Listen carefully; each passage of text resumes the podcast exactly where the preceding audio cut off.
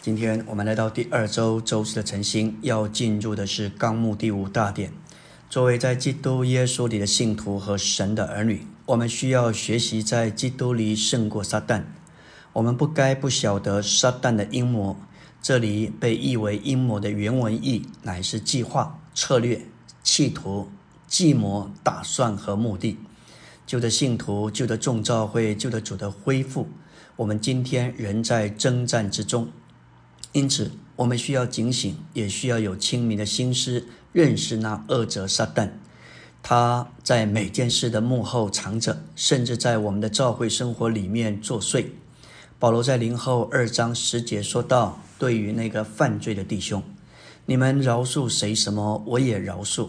我若曾有所饶恕，我所已经饶恕的，是在基督的面前为你们饶恕的。”这里我们看见保罗是一个活基督的人，照着他在前书所论到的基督，他与基督有最亲近、最密切的接触，按着他，也就是基督眼睛标示而有所行动。我们看见他是一个以基督是一、满有基督，并且被基督所浸透的人。他天然的生命被破碎，甚至被了结。他的意志柔软而有弹性，他的情感热切而受到约束，他心思顾到人，他是何等的清明自守，他的灵向着信徒是纯洁真实的，为的是叫他们得着益处，使他们能够像他一样经历并享受基督，好建造基督的身体。当我们与基督是一，与他有升级的连结。我们就能够晓得撒旦的诡计和他的阴谋。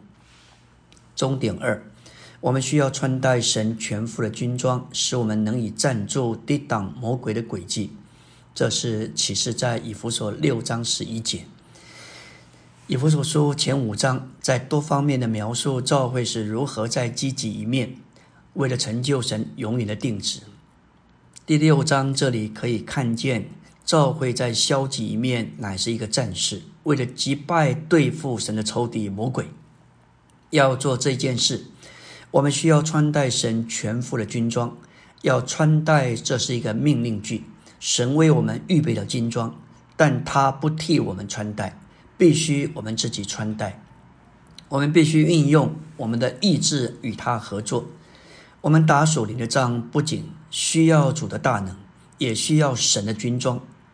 我们的兵器是没有效力的，只有神的军装，甚至神全副的军装才有效力。神全副的军装乃是为着基督整个身体，不是为着基督身体上任何单个的肢体。教会是一个团体的战士，而信徒是这唯一战士的一份子。只有团体的战士能穿戴神全副的军装，单个的信徒是不能的。因此，我们必须在基督的身体里打那属灵的仗，绝不能单独。在二章，我们是与基督一同坐在诸诸天界里；四章、五章，我们乃是在地上，在基督的身体里行事为人。然后在第六章，我们是站在诸天界里，在基督的大能里站住，与基督一同有份于他一切所成就的。在基督的身体里行事为人，为的是成就神永远的定旨；而在基督的大能里站住，乃是抵挡神的仇敌。我们要说到撒旦迫害至高者圣名的其中的一个诡计，就是折磨他们。在大灾难期间，敌基督要与圣名征战，折磨至高者的圣名至少三年半，并且胜了他们。仇敌。撒旦可能利用各种环境来折磨你、消耗你，使你手下垂、腿发软、无心无力往前。我们看看《尼西米记》里面所记载，尼西米有心为了神的权益，加强殿的建造，并且重修城墙。仇敌就借着荷伦人参巴拉、亚门人多比亚、亚拉伯人基善。嗤笑藐视说：“他们所建造的城墙，就是狐狸上去也必踩出洞来。在尼西米六章四节就记载，他们四次打发人来见耶利米，第五次又差人手里拿着未封的信，信上写着外邦人中有风声，说耶利米和犹犹大人要谋反，建造城墙，要自立为王。我们知道，这个被告谋反是叛国罪，绝对是一件大罪。所以在这里，他们要挟，他们利诱，来消耗这个尼西米，叫他意志动摇，请你来与我们商议，其实就是把他约出来，要陷害他。耶利米说道：“他们所做的都使我们害怕。”感谢主，可以想见他所承受的压力是何等的大，因此他祈求神啊，求你坚固我的手。感谢主，我们看见耶利米是得胜者。我们需要警醒防备我们的对头魔鬼，他如同吼叫的狮子，遍地游行，寻找可吞吃的人。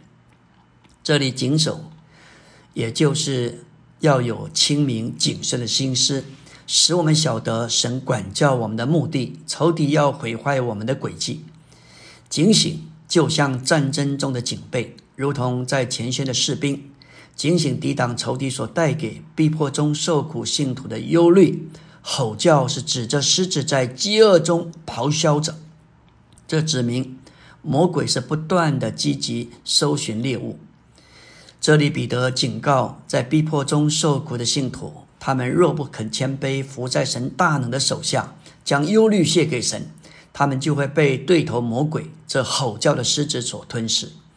感谢主，这里也启示我们，狂傲和忧虑会使我们成为撒旦丰美的猎物，满足吼叫狮子的饥饿。无疑的，彼得在这方面无法忘记主说到魔鬼的愿望时，他所给我们的警告。感谢主。我们必须拒绝撒旦那个狂傲的、这个骄傲的态度。另外，忧虑也会使我们成为吼叫狮子的食物。求主怜悯，我们何等需要警醒，防备我们的对头。阿门。